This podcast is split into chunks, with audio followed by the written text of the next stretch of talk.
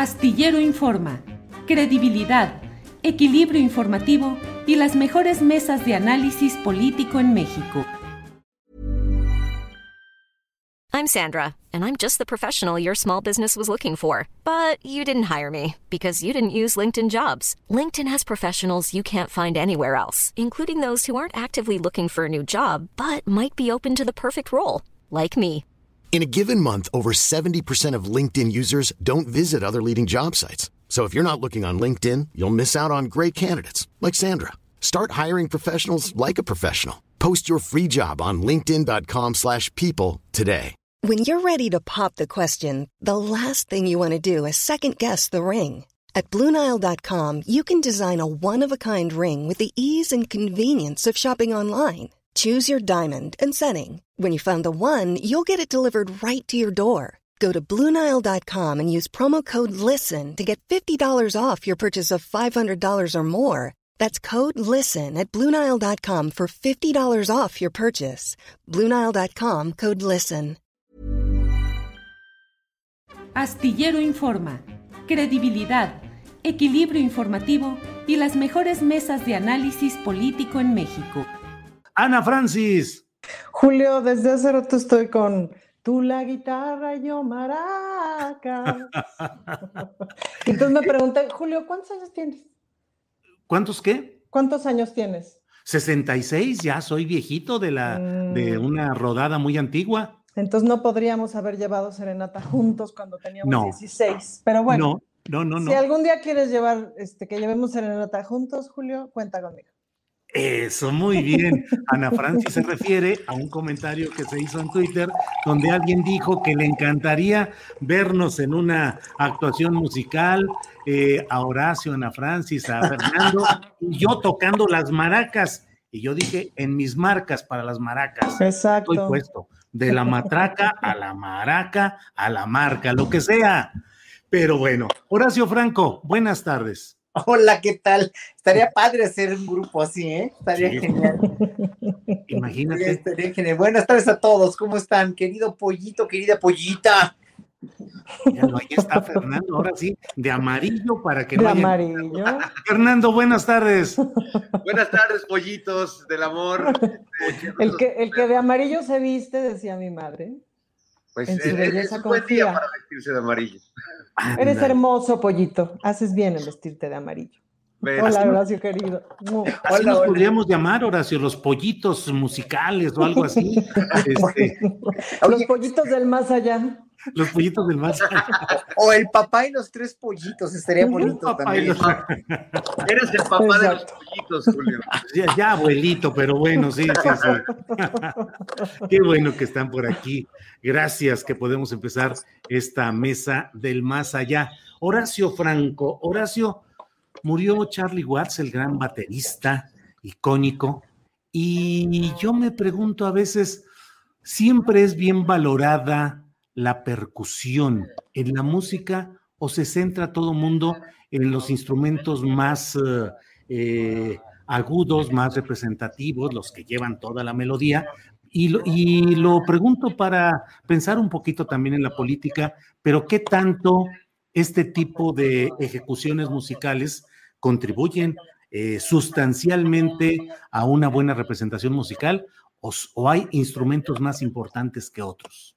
No, esa es una gran pregunta, porque le diste al clavo en la, la, la, la- etiología de la música, la razón de ser de la música. Nosotros somos música, los seres humanos somos música desde antes de nacer, porque tenemos en el vientre materno el corazón de nuestra madre. ¿Qué quiere decir esto? La frecuencia cardíaca es el sentido del ritmo, o sea, el- el- el- la constante de frecuencia cardíaca, no de pa, pa, pa, pa, pa, pa, pa. El sentido del ritmo que traemos inerte en nosotros, innato en nosotros, y luego en nuestra misma frecuencia cardíaca, cuando ya empieza a trabajar nuestro corazón, la, pensamos, la empezamos a percibir. Incluso ha habido estudios muy interesantes de cómo se, se sincretiza la frecuencia cardíaca nuestra y la de la mamá en el subconsciente antes de nacer. Eso es muy interesante, cómo van, van, van este, complementándose. Al ser nosotros seres de frecuencia cardíaca, ya con la, el cerebro que tenemos, ya nacemos con el sentido del ritmo. Entonces el ritmo es lo más primitivo de nuestra esencia como, como seres vivos. Y a partir de ahí somos música ya desde antes de nacer. Entonces el sentido del ritmo, la música no podría existir sin el sentido del ritmo, que son precisamente las percusiones, los instrumentos de percusión, que son los más primitivos además, junto con la voz humana, ¿no? Que con, lo cual, eh, con los cuales el ser humano empezó a hacer música desde el paleolítico, desde que, es más, desde que el hombre es hombre, empezaron a hacer música ya con esos implementos, pero con una con una, con unas, eh, centrándose en el ritmo. Por eso, por ejemplo, las músicas africanas, por ejemplo, lo más importante que han hecho a la, contribución mundial es precisamente eh, haber hecho música a partir del sentido del ritmo. Por eso los negros son tan rítmicos en ese sentido, porque tienen el sentido del ritmo muy, pero muy, muy bien asentado por la música que procuraron desde tiempos inmemoriales. Luego, la melodía viene después, pero no, no podría ser incluso en la música clásica, que es eh, obviamente música, música mucho más elaborada ya con armonía, con melodía y con ritmo, no poder existir sin el sentido de ritmo, sin esa, sin esa frecuencia cardíaca. El canto gregoriano, por ejemplo, es música de ritmo libre, sí, pero es música que tiene una unidad de ritmo, que tiene, toda la música tiene ritmo. Entonces, la percusión para sintetizar es de lo más importante que hay, de lo más fundamental y de lo más humano, porque es un reflejo del corazón, finalmente, de la frecuencia cardíaca. Gracias, Horacio. Fernando, Fernando Rivera Calderón, dos cosas. ¿Cuál es tu ritmo personal? ¿Cómo, ¿Cómo te sientes tú? ¿Cuál es el ritmo que más te mueve? Y segundo, en la música popular mexicana, ¿qué tanto eh, privilegiamos, atendemos, reconocemos el valor de las percusiones? Bueno, ¿cuál es mi ritmo? Pues yo, el son del corazón, apelando a, la poesía y a, los ritmos que, se dan en este en este país hermoso, lleno, lleno de diversidad rítmica. Yo creo que, eh, como dice Horacio, pues el primer instrumento después de la voz que le es propia al ser humano es la percusión. Hay una escena muy divertida de, la película El Cavernícola de Ringo Starr que descubre la música justo pegándole en la cabeza a un, señor. Este, dicen, oye, eso suena bien, a ver, pégale otra vez. Y ¡au! ¡au! Y empieza a hacer un ritmo, ¿no? Así es creo que en México la, percusión está en todo, eh, incluso no en instrumentos percusivos necesariamente. Por ejemplo, el guapango, el son jarocho, las percusiones se dan a, partir del rasgueo de, las guitarras, de las jaranas, de las vihuelas, eh, y es maravilloso porque hay unas rítmicas verdaderamente complejas eh, con armonías aparentemente muy simples, pero que, Horacio no me dejará mentir que en el son y en el guapango, pues también entra la influencia eh, europea de la música barroca, de, estos desarrollos eh, como que se van fractalizando y que puede ser una música interminable, como los buenos soneros que van improvisando, los guapangueros, los repentistas que tenemos en México, gente increíble. Entonces, sí creo que conecto mucho con los ritmos que, se dan por acá, incluso los ritmos de la música, de la cumbia, eh, la música tropical, que es, maravillosa y que se abre, ¿no? Porque comenzó quizás con,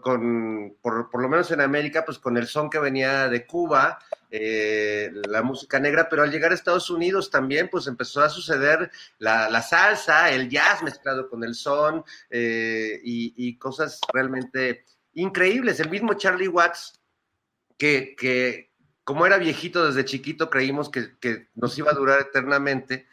Este, es, es, un gran ejemplo de cómo se mezclan. Él, él, pues le toca con los Rolling Stones, sobre todo a los inicios, pues querían tocar blues al estilo negro americano. Pero Charlie Watts también tenía la influencia del jazz. Era en realidad un jazzista tocando rock, un hombre muy discreto, a diferencia de muchos bateristas que les encanta dar maromas, aventar las baquetas. Charlie Watts siempre fue como muy limpio, muy discreto para tocar, pero era, era completamente efectivo, tanto que, que pues bueno, su, su, muerte es, es como si se perdiera realmente un, alguien de la familia. Lo hemos escuchado tanto, hemos bailado tanto con la música de los Stones. Y bueno, una banda tan longeva que se quiebre de este modo, pues eh, siempre duele, ¿no? Gracias, Fernando. Ana Francis Moore, ¿cuál es tu ritmo por un lado y por otro? ¿Alguna vez pensaste en ser baterista? No, cero. Una vez me acerqué a una batería y dije, a ver, pues a ver, esto ha de estar de acá. Dije, no, ok, no. Pero bueno, una vez canté en varios años, canté en una banda de rock, en mis años 20, era yo vocalista de una banda de chicas que nos llevábamos Eteria. ¿Eteria? Eteria. Luego busquen los videos en YouTube, son una monada, porque yo tengo pues carita de niña, pero, pero pongo cara de peligrosa, entonces son de mucha ternura. Y, y bueno, ahí me divertí un montón. ¿Cuál es mi ritmo? Fíjate que yo llevo 23 años actuando con las mismas personas que tienen un ritmo, eh, uf, ¿cómo describiría yo los ritmos de mis socias? Nora Huerta va siempre en, ahora Fernando Rivera Calderón ya la estarás viendo en los sketches de Operación Mamut, pero Nora, Nora Huerta no te deja un segundo en silencio. Eh, Cecilia Sotres también es bastante aceleradita. Marisol tiene un muy buen ritmo, fíjate, ella difícilmente pierde el ritmo. Eh, entonces, yo creo que yo me fui haciendo más bien hacia la pausa. A mí me gustan las pausas, a mí me gusta la lentitud y me gusta justamente el poder del silencio um, y el poder de la pausa. No hay nada más disfrutable que estar en el escenario en silencio y que todo el mundo esté a la orilla de su butaca esperando a ver qué vas a decir, ¿no? Entonces, yo me hice más como de ese asunto y en general eso, siento que soy como bastante serena dentro del rango del cabaret, ¿no? Es decir, yo soy cabaretera y en el cabaret el ritmo es de las de acá. Y hay una cosa que siempre me gustó mucho, por ejemplo, como directora de escena, que es eh, el ritmo de la Ciudad de México. Es decir, si tú haces un espectáculo para la Ciudad de México, tiene un ritmo bien aceleradito y tienes que tener la conciencia de que la gente ve siete pantallas al mismo tiempo en su vida cotidiana. Pero si vas a hacerlo en un lugar menos urbano, por ejemplo, puedes tomarte otro tiempo. En América Latina, por ejemplo, también depende del país los ritmos son súper distintos para actuar. Y eso es muy bonito. Me parece que los ritmos son, pues sí, también son identitarios. Creo que México tiene muy buen ritmo, por ejemplo. No necesariamente tiene muy buena armonía, pero me parece, no, no muy buena educación armónica. Si tú pones a cantar a, un grupo de gente, de pronto dices, ay, ojo, se les fue el tono. pero, el, ritmo no se les sale, según yo, pero ahí sí dirán. Te lo voy a contradecir. Contradícemelo, por favor. A ver, mira, ¿cuál es el problema? Y fíjate, ahí voy a entrar en cosas muy detalladas de la colectividad, de mucha colectividad auditiva del pueblo de México. Cuando tú oyes en una fiesta las mañanitas y nadie pone realmente una tonalidad como, como para dar un liderazgo de orden, ¿no? Sea la gente que sea, ¿eh? Nadie pone, sale verdaderamente eso, eso de veras es una cosa garrafal que dices, híjole, ¿cómo podemos ser tan desentonados cuando somos musicalmente hablando los mexicanos? Lo puedo firmar con sangre y me corto uno si no es cierto. Somos muy talentosos, somos muy dotados musicalmente hablando los mexicanos, muy dotados rítmicamente, pero también melódicamente. ¿Cuál es el problema?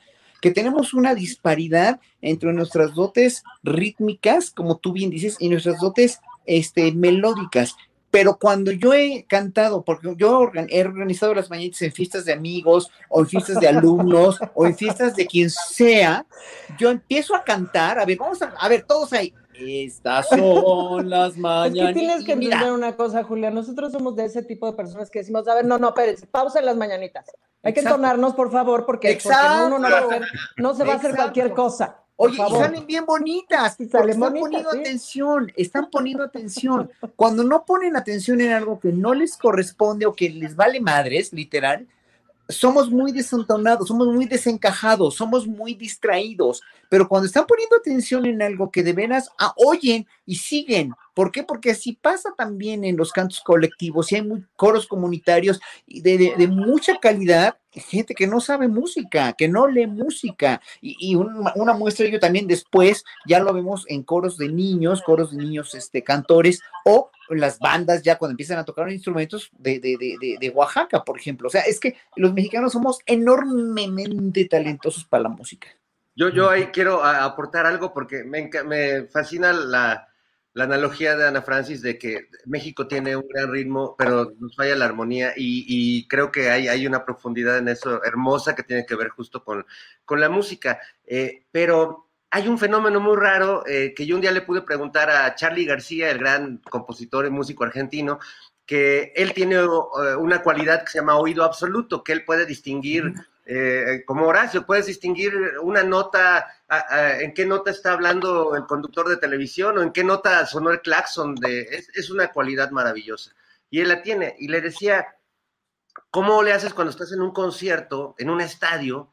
¿no? Porque cuando cantan pocos en un bar o cantamos las mañanitas, pues todos desafinamos o aplaudimos a destiempo, pero cuando es un estadio, le digo, ¿qué pasa cuando canta tanta gente desafinada al mismo tiempo? Y me dice, pasa algo muy loco, se, se afina. Cuando, cuando tanta gente, y tiene que ver con lo que dice Horacio, cuando tanta gente pone su misma atención y se concentra, y esto aplica hasta para la política, ¿no? Pues sí. Estamos viviendo justo un proceso que tiene que ver con un, con un gran estadio de mexicanos repartidos en todo el país, que nos concentramos en, algo y cantamos y logramos hacer un coro que estaba afinado eh, extrañamente.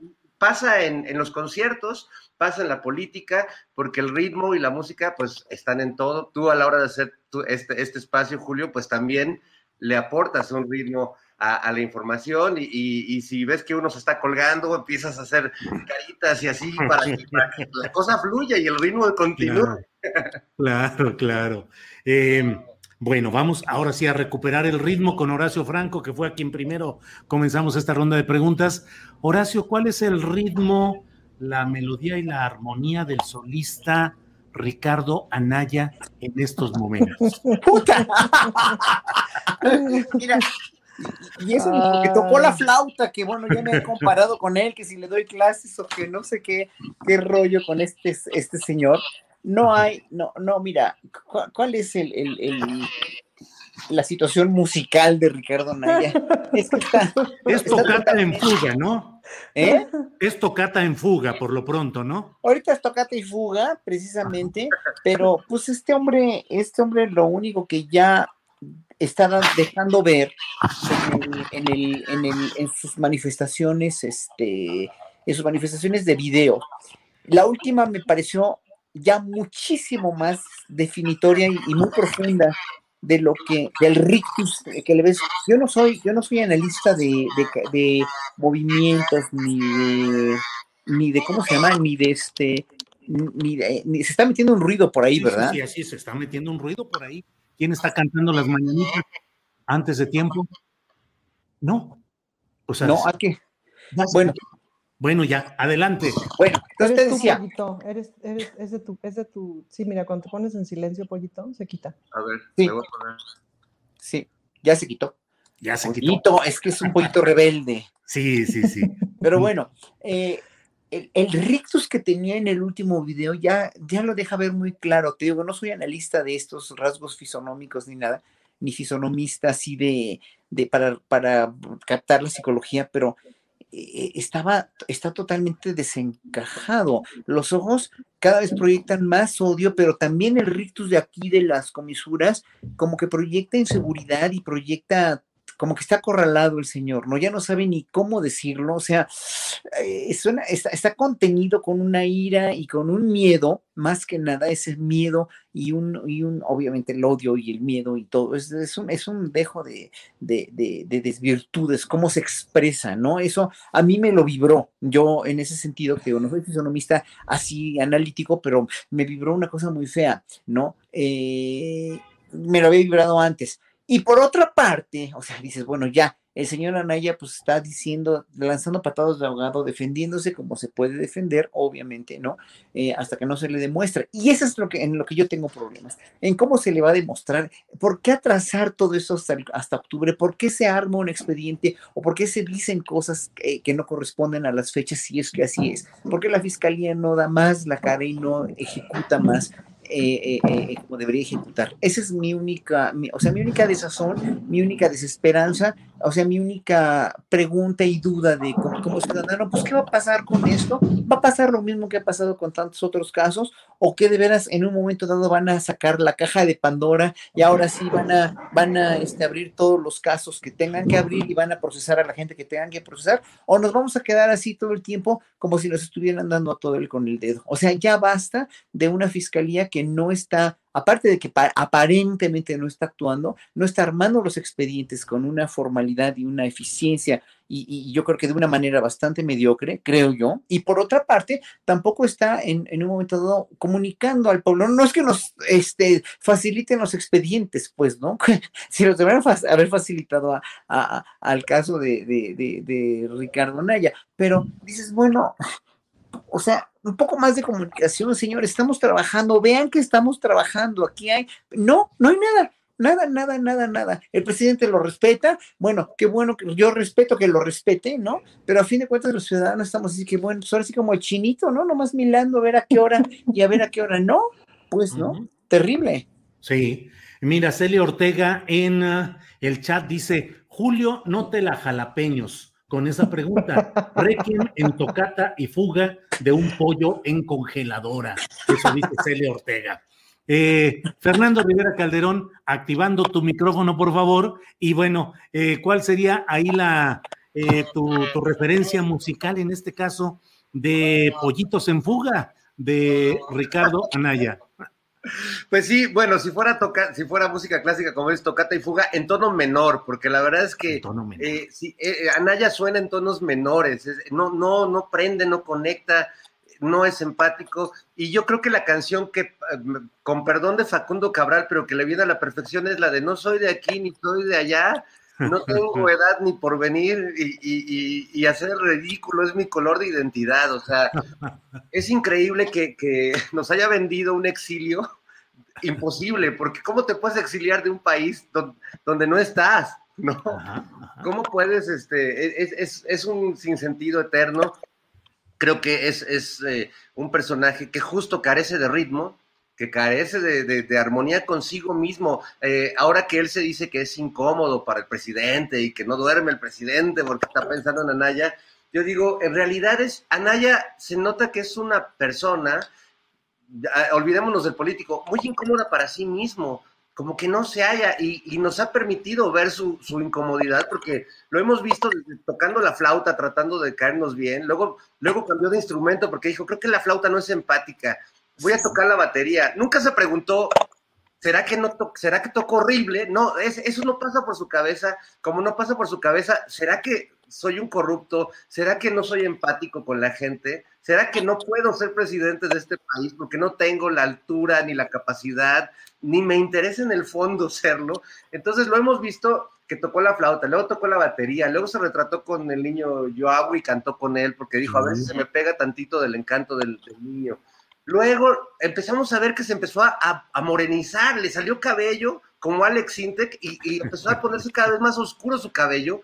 Yo temo que la próxima vez que haga un video va a traer un, afro así, ya este, este, es que en realidad eh, se ve que está muy, ahora es perseguido político, pero quiso recorrer el país y, se cansó al tercer viaje, o sea, pobre cuate, ¿no? Si tiene problemas, él debería resolver sus temas antes de querer resolver los problemas del país. Así es, así es, Fernando. Gracias. Eh, Ana Francis Moore, fíjate que hoy leí en la jornada una caricatura, vi una caricatura de Gonzalo Rocha, que es un excelente monero de la jornada. Eh, se titula De Pantitlana, Texas, y tiene a, a Ricardo Anaya que dice: La verdad, cuando estoy en México es cuando me siento exiliado es decir, eh, ¿cómo ves todos estos cantos? ¿Qué serían tejanos o cuáles serían los ritmos y las canciones aplicables a este tema o en Atlanta a Ricardo Anaya, Ana Francis?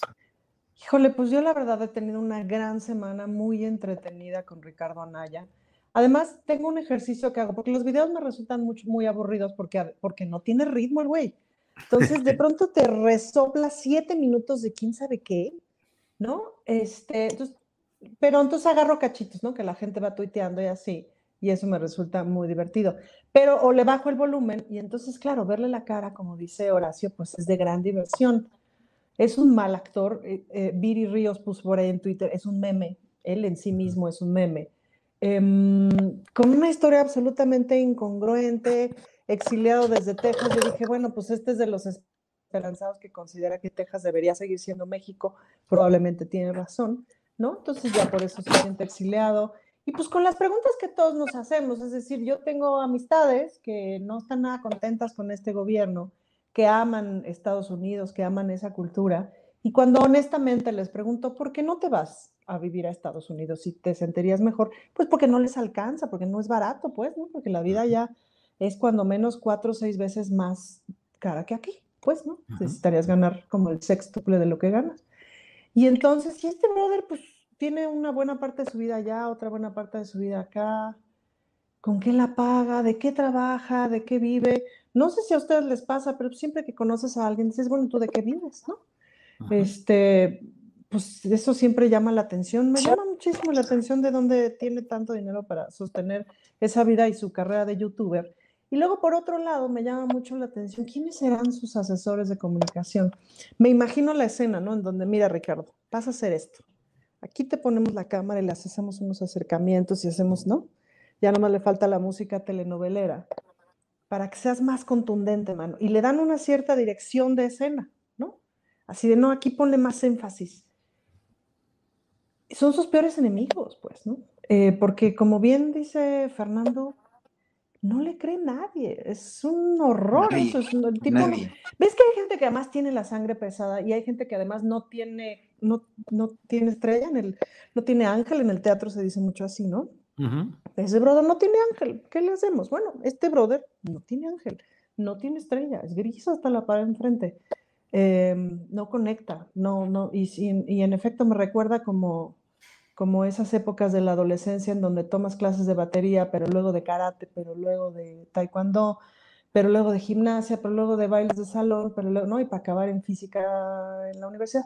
En fin, que estás probando a ver qué, qué te sienta pues, a saber qué le siente a este brother. Pero lo que sí es muy misterioso es de qué vive.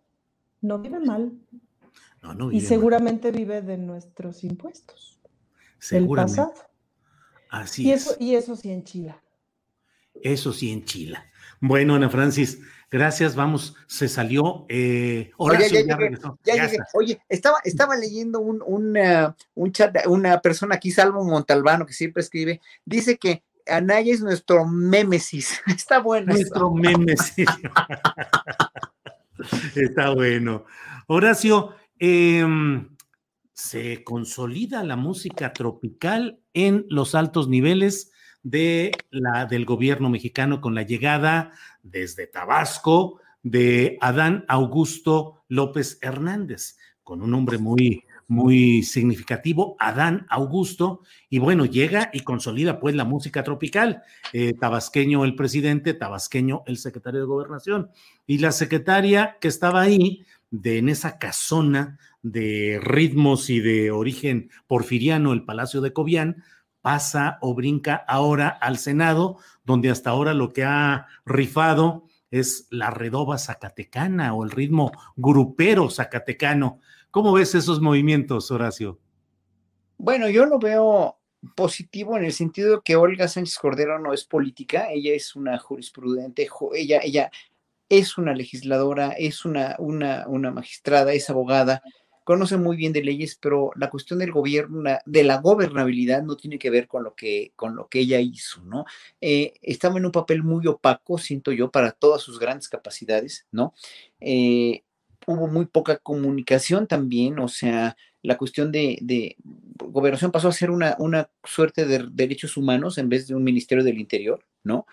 Eh, obviamente con todo lo que la responsabilización a Alejandro Encinas, que pensábamos todos que en un momento dado él podía ser el, el siguiente secretario de gobernación, pero Alejandro Encinas es más, más una persona de derechos humanos. Gobernación requiere mucho más. Gobernación requiere un, político estadista casi de la misma magnitud que un presidente, porque es el secretario del Interior y como que se fue diluyendo con ella, ¿no? Eh, y en un momento dado, eh, me parece bien que entre al quite otro político, no sé cuáles sean, o sea, digo yo, lo único que me, me asombró es que es unos meses más, más es, de, mi edad. O sea, dije yo, híjole, pues qué tanto ha trabajado que se ve más viejo que yo.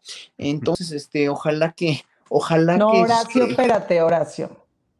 Tú te ves espectacularmente joven por tres horitas de gimnasio diario, brother. Ah, de comer bien, de comer y dormir bien, pero yo creo que este, mucha gente se da muy mal la vida. Entonces, por ejemplo, Julio también es un ejemplo muy a seguir porque a sus 66 años se ve espléndido también, está enterito y además el pelazo así como de comercial de shampoo, pues, está cabrón el Julio.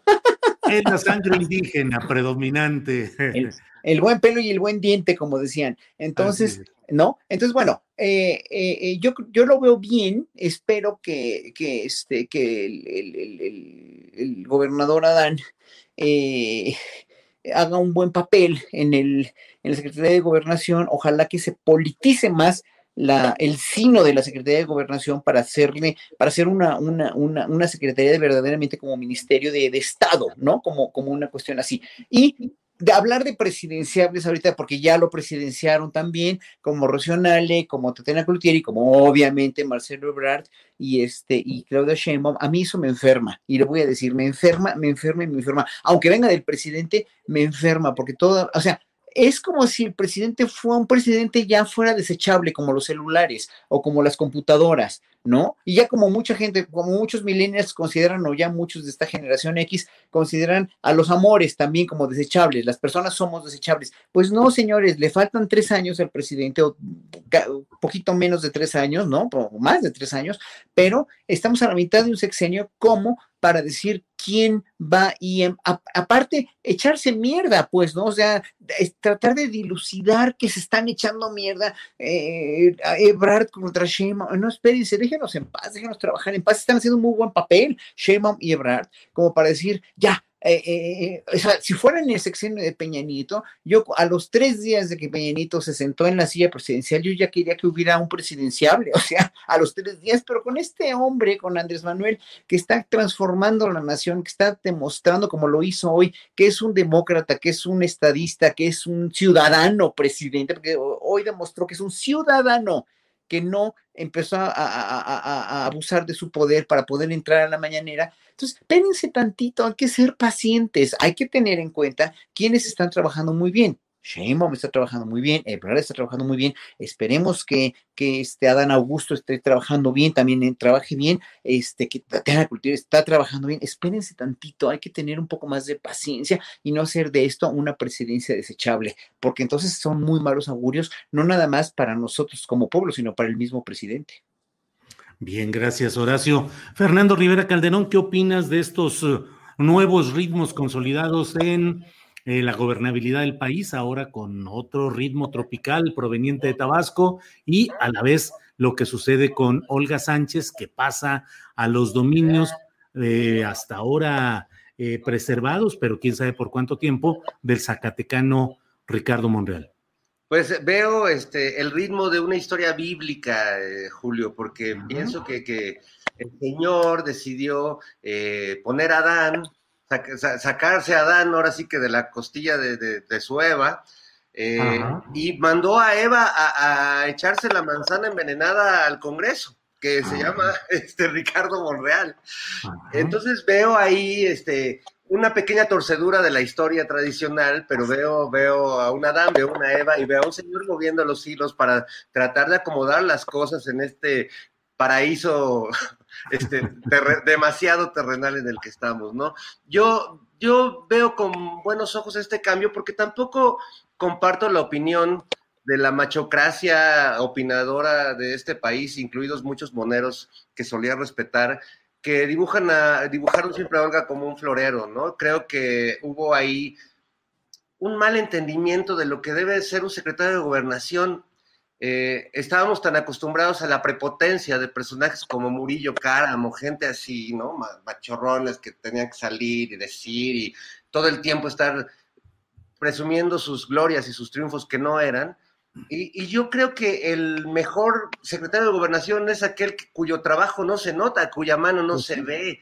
Es como el gran productor de un espectáculo en el que si todo va saliendo, pues de algún modo es que el trabajo está, funcionando. Y mantener la gobernabilidad en este país no es fácil.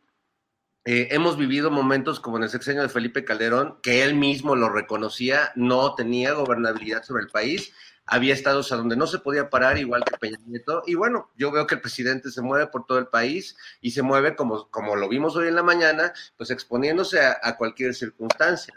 Eh, eh, me gustó mucho su, su posición en ese sentido y creo que los compañeros de la CENTE deberían también recordar el trato que les dio el régimen de Peña Nieto y el régimen de Calderón, porque no, no era el mismo, les echaban a, los granaderos, les se iban a los trancazos, apresaban a, sus líderes. Entonces, no olvidemos, ¿no? Y también dimensionemos lo que implica el trabajo de un secretario de gobernación. Yo creo que si Olga va al Congreso es porque es un funcionario eficiente y en quien el presidente confía de que pueda ayudar a equilibrar las cosas de ese lado donde se están desequilibrando un poco las cosas, ¿no? Entonces, eh, y, sí hago, quisiera hacer mención de ese tema del, del, florero, porque sí me parece que fue una, un dibujo, una caricatura, más que apelando a una crítica verdadera por sus verdaderos actos, logros o, o compromisos que no hizo, creo que tiene que ver con el machismo con el que juzgamos a cualquier mujer que está en un cargo público, ¿no? Yo, yo no sé si Ana está de acuerdo conmigo, pero creo que, que, hay ahí un sesgo tremendo de que haya sido una mujer y por eso también fue muy importante que, que fuera la primera secretaria de gobernación de la 4T. Gracias, Fernando Rivera Calderón. Ana Francis Moore, pues ya nos dio eh, Fernando materia para hacer una obra de teatro político, ya nos dio todo, este Adán sacado de la Eva de gobernación, el paraíso terreno o terregoso, en fin, eh, ¿cómo ves todas estas historias en, en los personajes concretos? Adán de Tabasco a gobernación y la Eva Sánchez Cordero de gobernación al Senado, donde estaría el presunto villano de esta telenovela o radionovela, que sería eh, Ricardo Monreal. Pues la, manzana, la, manzana, que ya no sabe si es manzana o es este o es serpiente, ¿no? Eh, sin duda. Eh, a ver, creo que la novela que está por escribirse, y ojalá Olga Sánchez Cordero algún día la escriba cuando acabe este sexenio, es la. ¿Ready to pop the question? The jewelers at Bluenile.com have got sparkle down to a science with beautiful lab grown diamonds worthy of your most brilliant moments. Their lab grown diamonds are independently graded and guaranteed identical to natural diamonds, and they're ready to ship to your door. Go to Bluenile.com and use promo code LISTEN to get $50 off your purchase of $500 or more. That's code LISTEN at Bluenile.com for $50 off. Bluenile.com code LISTEN. Millions of people have lost weight with personalized plans from Noom, like Evan, who can't stand salads and still lost 50 pounds. Salads, generally, for most people, are the easy button, right? For me, that wasn't an option. I never really was a salad guy. That's just not who I am. But Noom worked for me. Get your personalized plan today at Noom.com. Real Noom user compensated to provide their story. In four weeks, the typical Noom user can expect to lose one to two pounds per week. Individual results may vary.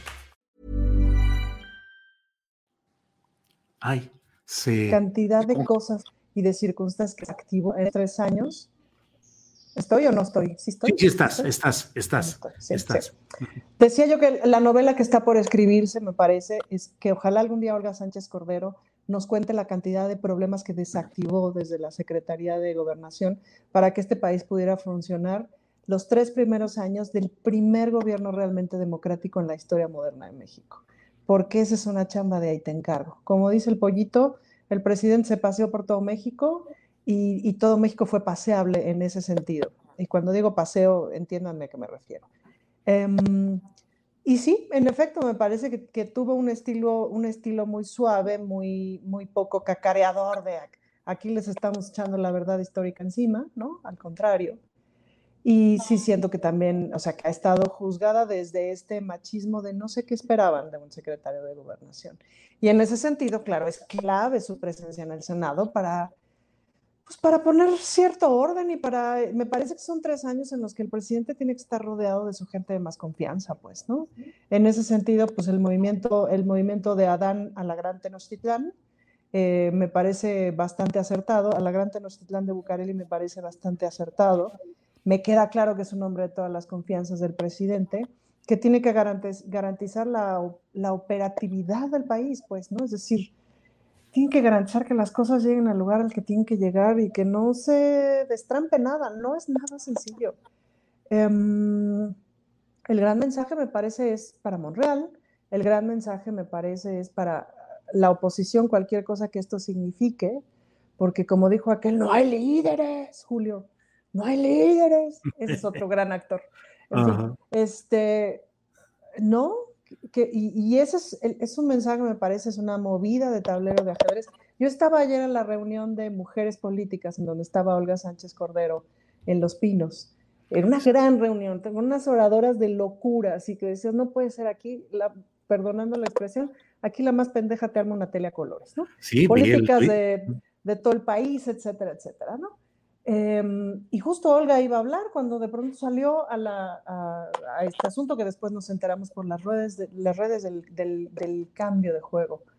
Em, entonces sí me parece que son momentos claves de, de, vamos a ver, tres años en donde el presidente tiene que tener todo un equipo de confianza para poder seguir avanzando. Cambian, eh, cambia el Congreso, o sea, cambia la Cámara de Diputados, que eso es importante, pues, ¿no?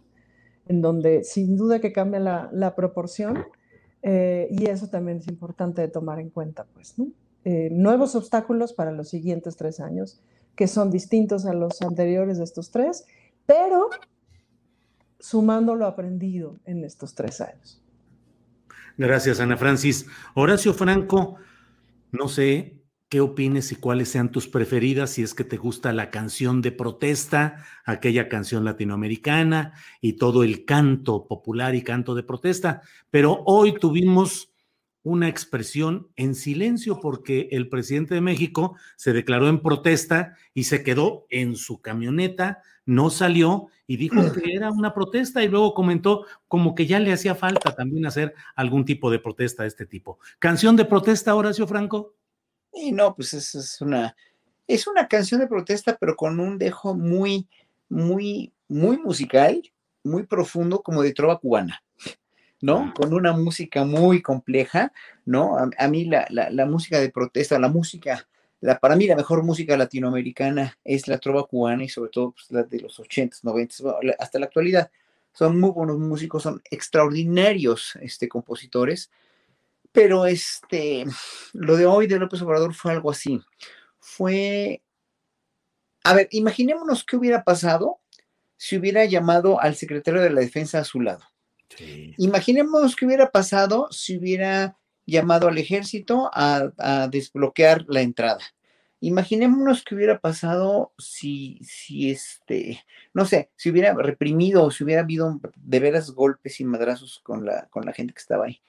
Eh, eh, y eso es lo que hubiera pasado si hubiera sido un presidente como los anteriores, ¿no? Simplemente y se hubiera callado y hubieran amenazado a los medios de comunicación y se hubiera hecho todo, o sea, eh, para, o sea, para que la oposición no diga o para los que están en contra de López Obrador no digan que es un dictador, pues yo creo que se portó como, precisamente como de tuitear hace ratito, pues se comportó como un verdadero ciudadano. El ciudadano presidente, no lo anuncian así. A ver, eh, con ustedes, el ciudadano presidente de los Estados Unidos mexicanos. Bueno, ahora sí se portó como ciudadano, como nos portaríamos cualquiera, o sea, no puedo entrar, pues ni modo, me quedo aquí así, nada más, impasible. Sí, voy a, voy a tratar de quedar bien con la audiencia que está esperando la mañanera, lanzando un mensaje, porque soy el presidente, soy el ciudadano presidente, pero más eso, eso ya, ¿no? Y obviamente la gente tendrá todos los, este, los, los argumentos posibles para querer eh, tener una audiencia que son argumentos más locales que federales, ¿no? Eso ya lo...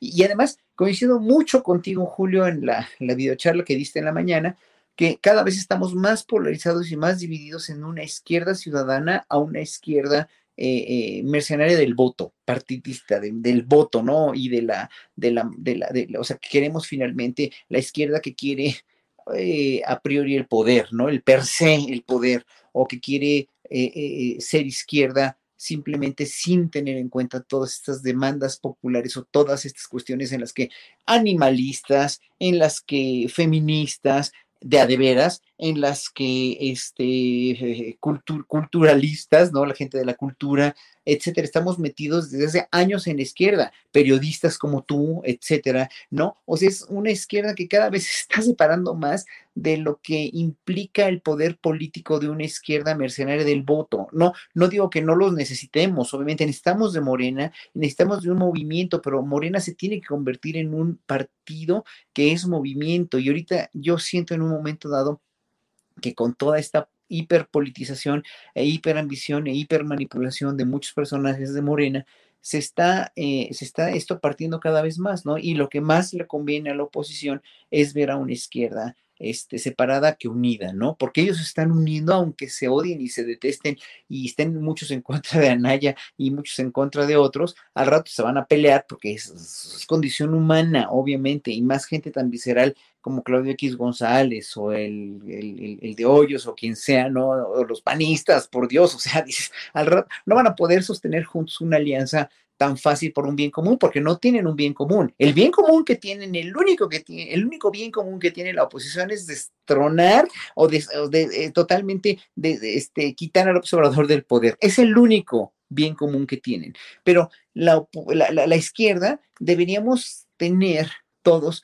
pues un bien común colectivo este, englobado en un movimiento, que ese movimiento se llama Andrés Manuel López Obrador y se llama Morena. Es una regeneración nacional que finalmente tenemos que tener, ser partícipes todos, no nada más él. Y yo creo que sí dio un ejemplo de civilidad y de, y de, y de buena voluntad también, ¿no? No dejándose chantajear en ese sentido. Eh, y obviamente sí, él les ofreció Ahora que lo cumpla, ¿eh? O sea, es importantísimo que todo eso se cumpla. Y en eso tenemos que estar observadores, los ciudadanos, los periodistas y todos los que lo apoyamos, porque el hecho de que él cumple una promesa es no nada más un voto para él, para que le dejen de decir dictador y que echar mierda, no, es una cuestión de confianza y de seguridad para nosotros como pueblo que está apoyando y que quiere que cambien las cosas en México.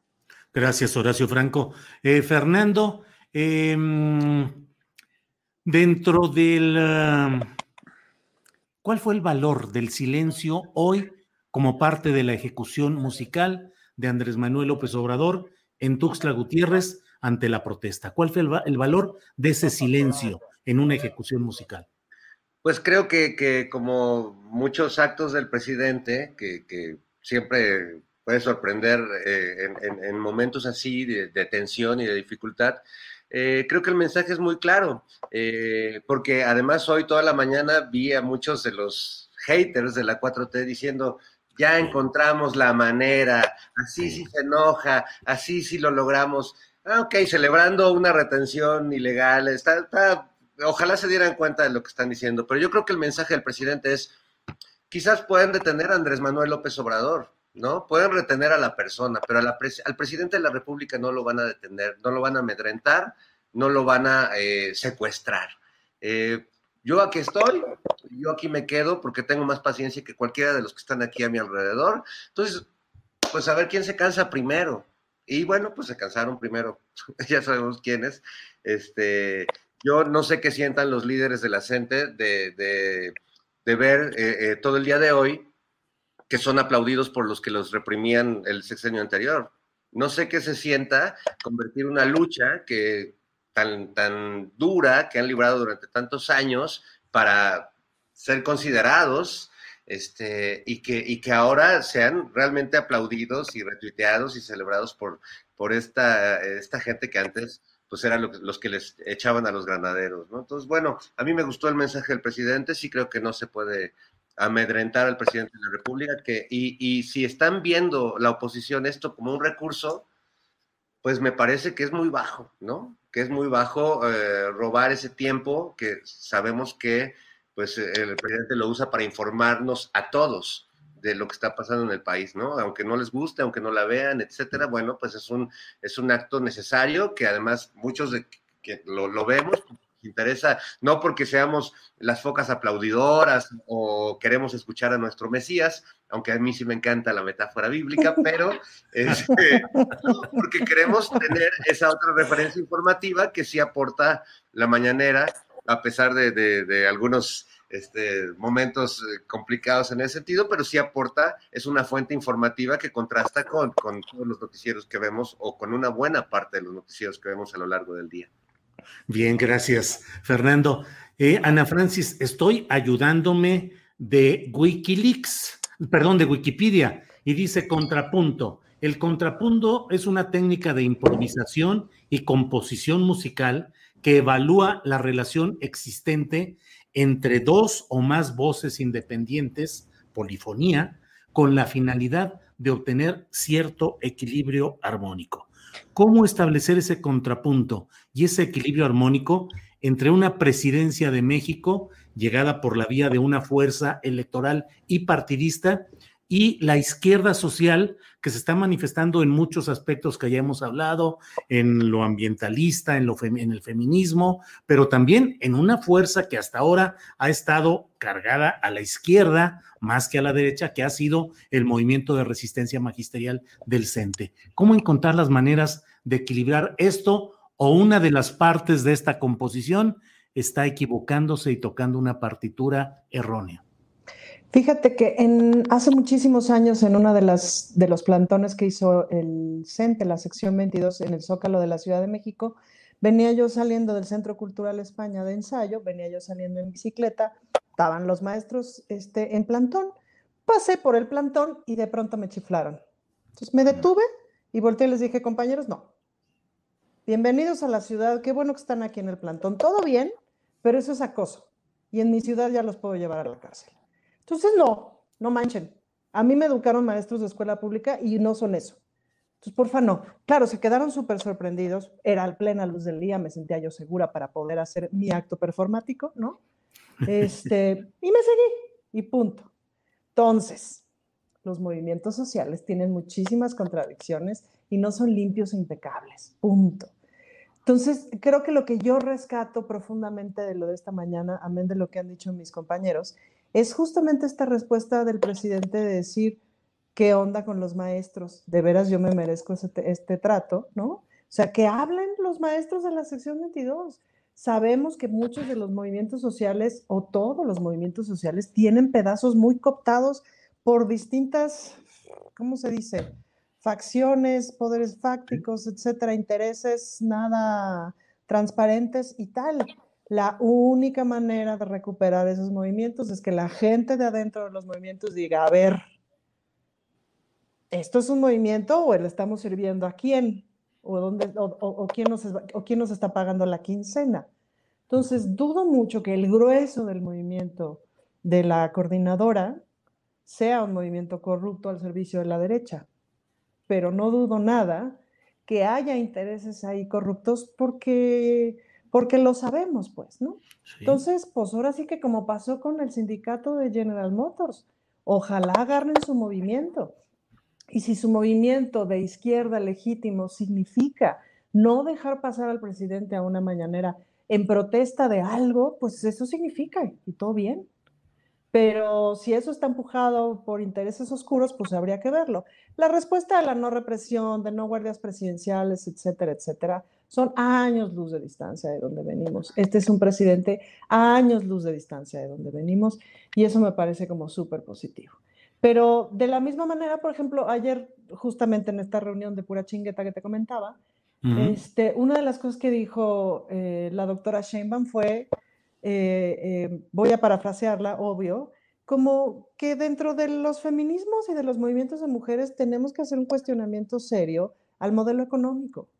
Es decir, sí tiene que estar la guía de los derechos humanos, sí tiene que estar, por supuesto, la guía de los derechos sexuales y reproductivos, que ha sido el instrumento principal por medio del cual a las mujeres nos han oprimido y tal, pero sí tenemos que tener un cuestionamiento al modelo económico, pues, ¿no?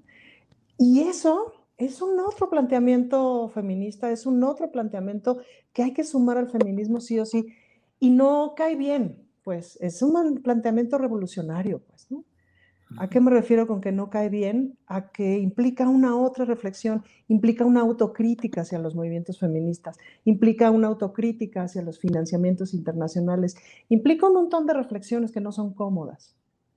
Entonces, bueno, pues hay una reflexión sindical nada cómoda, sindical y de movimientos de izquierda nada cómoda, que me parece que hay que hacer, pero bueno, toca, ¿no? Es decir, 2018, ah, vamos todos en bola, como sea, Ok, ahora, ¿quiénes somos tantas partes de este gran movimiento nacional y cómo empezamos a hacer estas preguntas nada cómodas? Gracias, Ana Francis. Bueno, pues estamos llegando a la gustada sección de los postrecitos en los cuales cada quien puede hacer invitación, reflexión, eh, lo que sea. Y, e invito a quienes nos están escuchando, porque después de esta mesa del más allá, vamos a tener una entrevista muy agradable ya de fin de semana y de viernesito con el ingeniero Taurino Galván, que cumple 30 años suministrando comida huasteca en San Luis Potosí, en la Fonda Huasteca. Entonces vamos a platicar de bocoles, de enchiladas eh, huastecas, eh, de zacahuil, de todo. Así es que terminando esta mesa, hablaremos de comida huasteca. Entonces, bueno, Horacio, el postecito, lo que tú quieras hacer de invitación, reflexión, lo que tú desees, por favor, Horacio. Híjole, es que hay muchas reflexiones que quisiera hacer, pero este, bueno, quiero invitar a que, a que lean el artículo que publiqué ayer en o en El Soberano sobre la función de un agregado cultural, porque es para mí muy importante que la gente sepa, porque a raíz de lo de la agregaduría cultural, eh, este, con la propuesta de Brenda Lozano, la renuncia de Márquez, etcétera, se armó así como que toda una, una, una este, discusión en el, en el público mexicano, ¿no? En los ciudadanos, sobre si es o no necesario tener un agregado cultural, para qué sirven, etcétera, etcétera. Léanlo. En el Soberano ahí eh, escribí todas las funciones y qué es lo que tiene que ser un agregado cultural y cuál es el perfil en realidad que se necesita para un agregado cultural. Este, y otra, pues bueno, este, otra reflexión final sobre, pues mira, ya, ya abordamos realmente casi todo, ¿no? Eh, necesitaremos abordar un poco más la próxima vez, si te pido, sobre las derechas y todo su, todo lo que, lo que implica. Y para nosotros los ciudadanos de izquierda, lo que implica o el peligro que implica o cómo contrarrestar precisamente esos peligros que implican un posible encumbramiento de las derechas a, nivel mundial, que yo creo que es muy peligroso y es muy, este, y, está a la vuelta de la esquina también, ¿no? Para manipular a la, a la población, etcétera. ¿Cómo, podemos evitar eso. Otra, pues el, regreso a clases, el mentado regreso a clases y las condiciones y las cuestiones sobre la pandemia y los, los chismes que se arman y las, las noticias falsas sobre esto. O sea, hay mucho de, de, de qué hablar, pero pues yo creo que obviamente ahí tú, tú con tu noticiero cada, cada día y con las mesas tan interesantes que las veo siempre, tienen, tienen a bien pues discutir todo lo que se esté, se esté dando, ¿no? Pues yo por mi parte no me queda nada más que dar las gracias, este, eh, eh, decirles que nos faltan likes también. Yo voy a poner ahorita mi chayotito aquí para Julio, porque siempre, ah. siempre es un honor, siempre es un honor apoyar a quien, a quien, a quien honor merece, a quien apoyo merece, porque finalmente. Chayotito, chayotito, chiquitito. Pues es que si no pude, no, si yo fuera millonario, pues si yo fuera millonario ya habría. Chayotón, sería chayotón.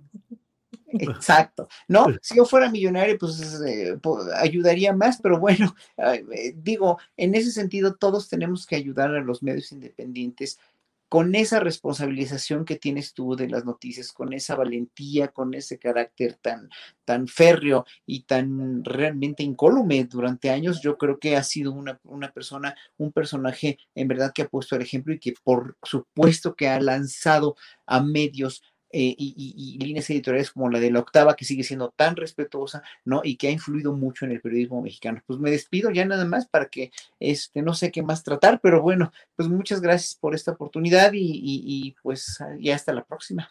El postrecito ahora fue para mí. Muchas gracias por este postrecito. Horacio, muchas gracias por tus palabras. Fernando, Fernando Rivera Calderón, el postrecito, lo que tú desees agregar, por favor, a esta mesa. Hijo, yo quisiera agregar a mi mesa el Zacahuil que, del que van a hablar. Sí, sí, calla, calla, sabrosísimo todo eso. Pero bueno, eh, hablabas hace rato de canciones de protesta y me viene una para, para amenizar esta semana que me gusta mucho desde que la oí cuando era niño, eh, que mi papá llegó con su disco de Oscar Chávez y puso esa canción que se llama La Casita que le va muy bien a Ricardo Naya y a su esposa Carolina Martínez, porque ya ves que después de recibir esta la nota de, de, ¿no? Pues este, su esposa se compra una casa y la canción de la casita adaptada diría más o menos que de dónde amigo vengo, de una casita que tengo por allá en Querétaro. una casa muy bonita con jardines y alberquita, aunque ahí ya no vivo yo. Entonces, bueno, pues vaya esa canción para el playlist de la semana y pues yo le diría a Ricardo Anaya pensando en el tema del que vas a hablar, que no le saca Will, no le saca No Will. le saca Will, no le saca Will. Gracias, Fernando. Eh, muchas gracias por todo. Eh, Ana Francis, para no compartir el postrecito con nosotros, se nos fue Ana Francis, pero seguramente debe estar por ahí, eh, ahorita por regresar. Y bueno, pues, um, ¿qué habrá pasado? Fíjate nomás, esta sí es una mesa del más allá. De repente se nos, se nos desaparece y por ahí a lo mejor ya debe de estar lista para regresar. Bueno, pues eh, caray, Horacio Franco nos envía un apoyo económico, dice el chayotito del Jotito, nos dice Horacio, gracias, Horacio, muchas gracias. Ya regresó Ana Francis. Nor, ah, presente. Ay. Ana Francis, el postrecito ya para cerrar esta mesa, por favor. El chayotito en almíbar, de palabras, Julio, de palabras. Gracias. Este, no, fíjate que una cosa que yo quería agradecerte profundamente es la entrevista que le hiciste a Daniela Marlene Pérez Torres, ¿no? la ex del hijo de Abascal. Híjole, porque pertenece a un grupo que podríamos decir privilegiado, ¿no? Pues sí. a una clase social, a un grupo político eh, de fundamentalistas católicos que no le hacen ningún favor a la raza católica, ¿no? Al resto de católicos, y que allá adentro ocurren unas cosas, Julio, de terror, de terror, de terror, que las jaulas de oro ocurren unas cosas de terror, de terror, de terror y que pues nada, que qué bueno que lo, que lo vemos, que lo visualizamos y ojalá, este, me parece que, que fue muy valiente Daniela de atreverse a hablar, porque eso no solamente significa lo que nos cuenta, signifi- significa de pronto la exclusión de todo un grupo social, significa de pronto la exclusión y la no pertenencia de un montón de cosas, y eso es bien duro, y por eso las mujeres que pertenecen a estos círculos luego no se atreven a hablar, porque no solamente se les acaba el dinero, les quitan a los hijos y tal, sino se les acaba la vida Sí. por el asunto de la exclusión. Y eso está bien, perro. Pero Sí. pues ojalá que más se atrevan a hablar y que tumbemos estos yunquistas de mierda, este, maridos impresentables, hombres violentos, terroristas, que se agarran de la mano de, de su poder para, para hacer estos horrores, pues, ¿no? Entonces, pues eso, me quedo, digamos, como, es- he, vi- he visto que ade- además a partir como de, de que estuvo en tu espacio, bueno, se ha ido replicando en unos otros Sí. espacios y qué bueno, porque lo único que le puede salvar la vida a esa mujer, y cuando digo salvar la vida no es una metáfora, es justamente, eh, pues, el apoyo mediático. Sí, sí, sí. Así Gente que da susto, verdaderos gángsters, ¿no? Sí, así es, así es. Una entrevista difícil, Ana Francis, ¿Cómo no? porque me ganó el sentimiento, digamos, humano, más que la avidez periodística. Es decir, en entrevistas de ese tipo no me sale ser incisivo para sacar más y para tratar de que se den más datos y más cosas. No, deja, dejo fluir el testimonio, trato de precisar algunas Claro. cosas y ya no hay más que, que que uno quiera hurgarle o moverle, como en otras entrevistas, que se vale Sí, lo claro. político, es otra circunstancia, pero ante una, un testimonio como este que tuvimos la oportunidad de dar a conocer en el programa, pues la verdad es que se queda uno también, eh, pues eh, a veces petrificado ante todo ese horror, como tú bien dices, de todo lo que sucede ahí.